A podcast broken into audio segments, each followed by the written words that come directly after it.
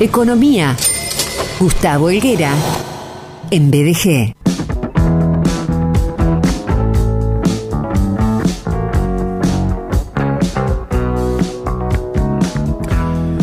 Eh, ¿Cuándo va a ser? Qué buena pregunta. ¿Cuándo?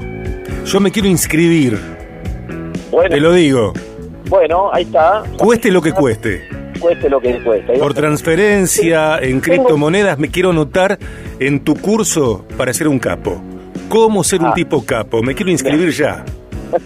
Bueno, ahí, ahí vas listo. Ahí vas listo. Cerrarme la 8. Sí, yo, yo pensé que me ibas a decir, los últimos metros te voy a acompañar. Aunque esté un poquito frío, te voy a acompañar. Y yo tengo la esposa que tengo la ilusión de que así sea. Eh, hay que, hay que pensarlo. Hay que.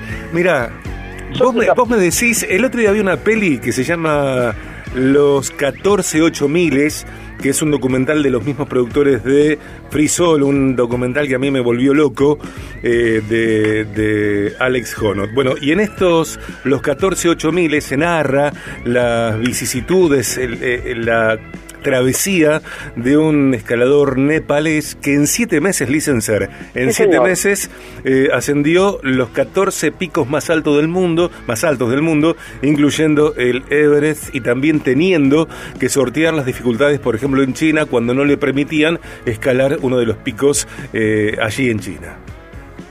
Sí, sí, sí. No alcancé a ver todo, la, todo el documental, pero lo que sí recuerdo es que iba con todas en contra, ¿no? O sea, no, no tenía una sola a favor y bueno, el tipo venció todos los obstáculos y logró hacer lo que nadie hasta ahora hizo. Creo que sigue siendo la única persona en el mundo que logró este objetivo. Sí, tal cual. Y en el mientras tanto fallece su madre, ¿no? Que le había pedido, Sí. ya la madre estaba mal, y la madre le dice que siguiera adelante, eh, pase lo que pase, porque era su sueño, ¿no? Qué, qué valor el de las madres alentando sueños. eh, de progreso en, sus hijos. Bueno, volviendo, eh, vos me ibas a... Yo te dije una cosa, haciéndote una broma, pero de verdad que yo me anotaría, sería el, inscripto número cero, número uno, para tus talleres mm, acerca de cómo ser un tipo capo. Eh, vos me ibas a contestar respecto de lo que será el nado eh, por el Día de la Bandera. Bueno, vamos a en los próximos días, si Dios quiere, ya vamos a tener la, fecha confirmada, ya hay una pre-fecha, digamos, este, que bueno, siempre está sujeta a lo que puede estar sucediendo con, en materia climática, pero bueno, vamos a pasar a lo que veníamos haciendo habitualmente en junio, debido a las condiciones hídricas todavía no repuestas, así que vamos a intentarlo esta vez eh, allí en la primera semana de agosto, así que ojalá que el clima nos acompañe para poder nuevamente volver con esta actividad que más allá de lo deportivo, en este caso va a tener el condimento de volvernos a encontrar gente que hace unos años atrás teníamos algunas ilusiones, la pudimos cumplir. Bueno, la pandemia nos jugó a todos Mm. desafíos distintos y bueno, ahora tenemos la posibilidad de volvernos a dar un abrazo y en este caso haciendo lo que tanto amamos. Tal cual. Y lo de acompañarte en los últimos metros, bueno, lo podemos charlar. claro. Créeme que lo podemos charlar.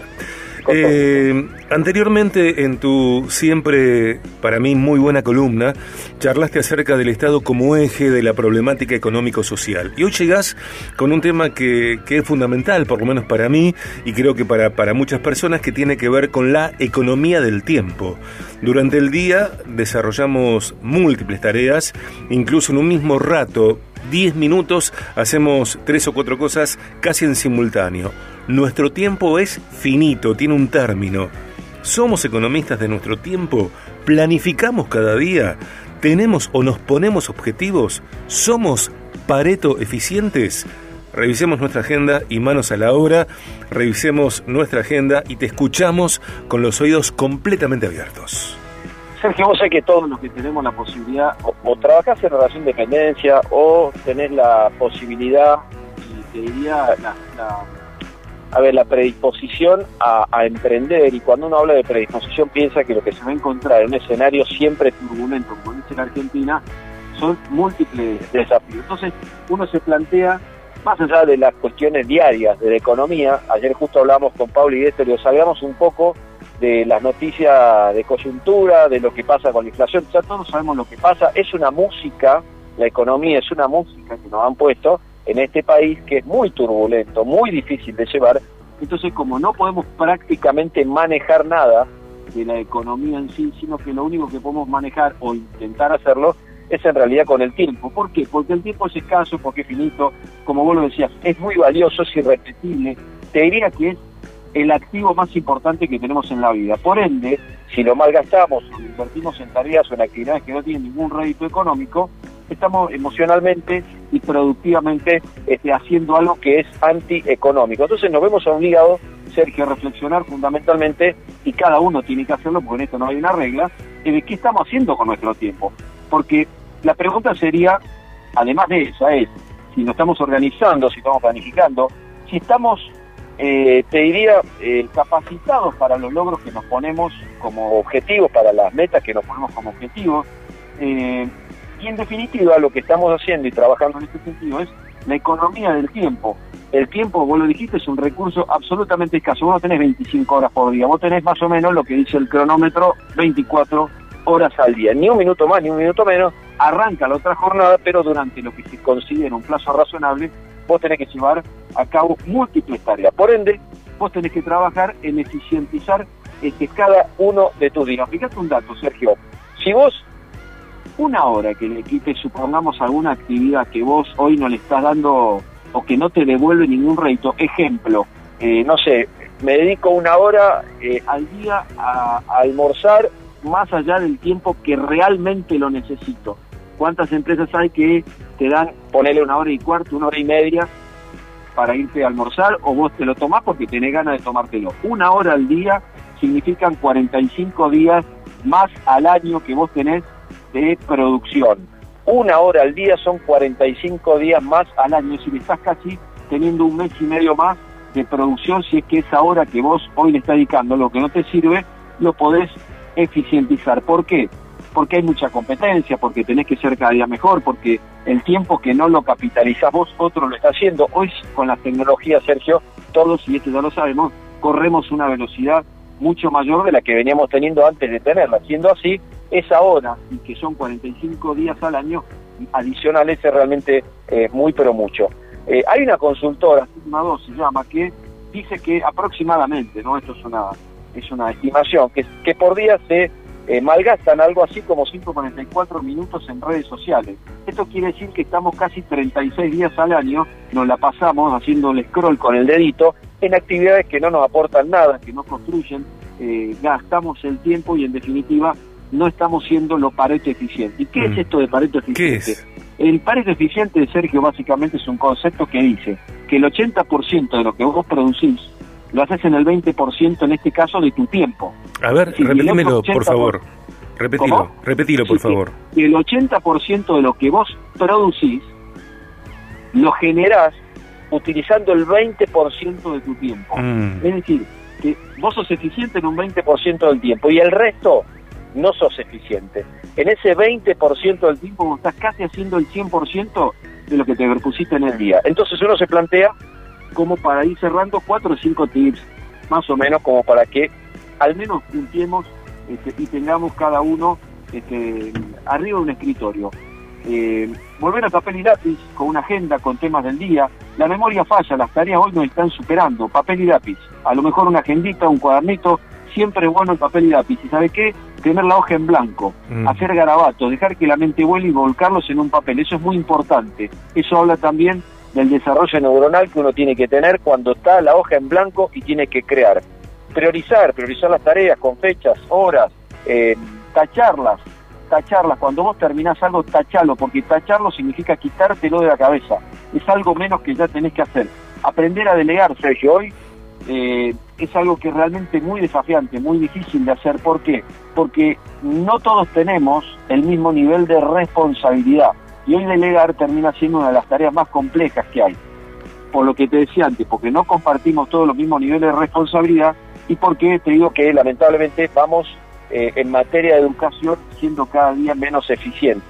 Por ende, no estamos potenciando las habilidades y hay veces somos menos productivos de lo que tenemos este, que ser comprometernos con los horarios, Sergio, algo también muy importante, si queremos ser eficientes y decimos nos encontramos en un horario, hay que tratar de cumplirlo, no solamente porque vos tenés otras actividades, sino que también hay que respetar este, al otro. Aprender a decir que no también, Sergio, cuando uno eh, intenta dar un servicio y siempre quiere decir que sí para eh, no perder a ese cliente o intentar captar la atención de uno nuevo, hay veces que las tareas no van a superar y por querer abarcar más de lo que podemos y no decir que no, hay veces terminando, terminamos no siendo eficientes, eh, como te decía en este Pareto 80-20, lo que realmente somos. Eh, y por último, te diría, Sergio, intentar trabajar en equipo. Intentar trabajar en equipo tiene algo previo que tiene que ser conformar ese equipo, pero antes de eso es compartir valores. O sea que en eso de compartir valores, ser eficiente este, y conformar equipos para luego poder delegar, está inserto la educación. Así que nosotros vamos a ser más eficientes en la medida que sepamos cómo educarnos mejor, cómo tener claros nuestros objetivos y fundamentalmente trabajar con una agenda, insisto, papel y lápiz o si querés, todas las múltiples este, aplicaciones que hoy tenemos para medir la eficiencia, pero si entendemos que, te vuelvo al dato, si una hora por día que le restamos actividades que no nos aportan absolutamente nada, nos enfocamos en eh, hacerlas productivas y bueno, nos estaríamos ganando casi 45 días al año, lo cual en un escenario de una velocidad fenomenal con la que vivimos, ganarnos el mes número 13 del año sería fantástico. Estamos escuchando al licenciado en Economía Gustavo Olguera eh, charlar sobre economía del tiempo eh, y responder estas preguntas. ¿Somos economistas de nuestro tiempo? ¿Planificamos cada día? ¿Tenemos o nos ponemos objetivos? ¿Somos Pareto eficientes 80-20? Viaje Economía. Licenciar, te propongo que enumeres otra vez eh, a estos eh, tips que, si no entendí mal, son seis eh, para, bueno, tenerlos cada vez más presentes. igualmente lo vamos a subir en la, en la web de, viaje o lo vamos a subir en Instagram, pero son básicamente volver al, al papel y lápiz, saber y entender de priorizar las tareas, comprender que los horarios y las obligaciones que contraemos en términos de reloj hay que cumplirlas. Eh, fundamentalmente eso te decía por una cuestión de, respeto, eh, aprender a decir que no y trabajar en equipo, conformar equipos y compartir los valores para poder delegar y mm. bueno, en definitiva ser más eficiente cuando podemos contar con un equipo. Recordemos que un equipo uno más uno no es dos, sino por lo general es más que dos. Es tres y de ahí en adelante. Esto dependerá que también transmitimos los valores.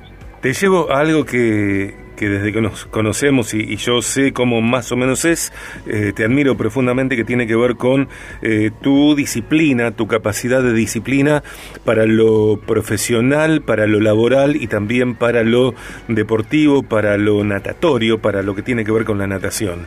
Eh, ¿A qué hora arranca un día tuyo? Bueno, mis días están arrancando a las 5 de la mañana, 5 y 20 aproximadamente, y a partir de allí tengo armado lo mejor posible, lo más eh, detallado posible la agenda del día.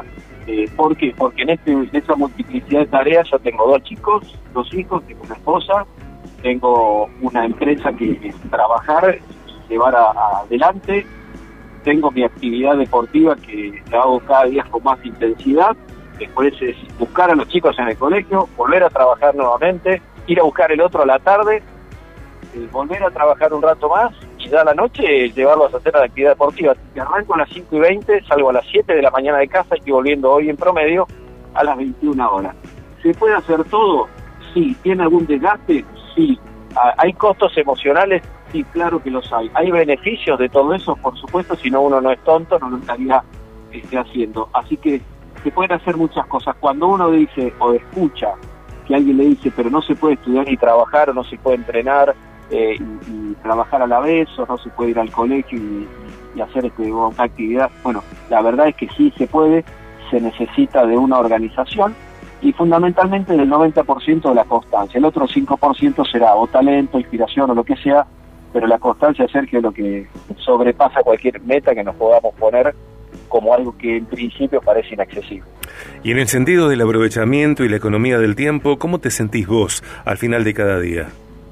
Eh, extenuado, pero con la tranquilidad de que estás dando todo lo que podés y que aunque sea cortito, pero todos los días das un paso en pro de aquellas cosas que vos estás queriendo, de eso que anhelás y que también te sirve para transmitir la experiencia de que se puede. Justamente, mira, en el día de ayer conversamos con mi hijo, tengo la verdad que tengo la posibilidad de llevarlo al colegio todos los días muy tempranito y tenemos unas charlas realmente eh, muy lindas, porque son unos 20 minutos que vamos en el, auto juntos y conversamos, cuestión que en el día a veces no es fácil.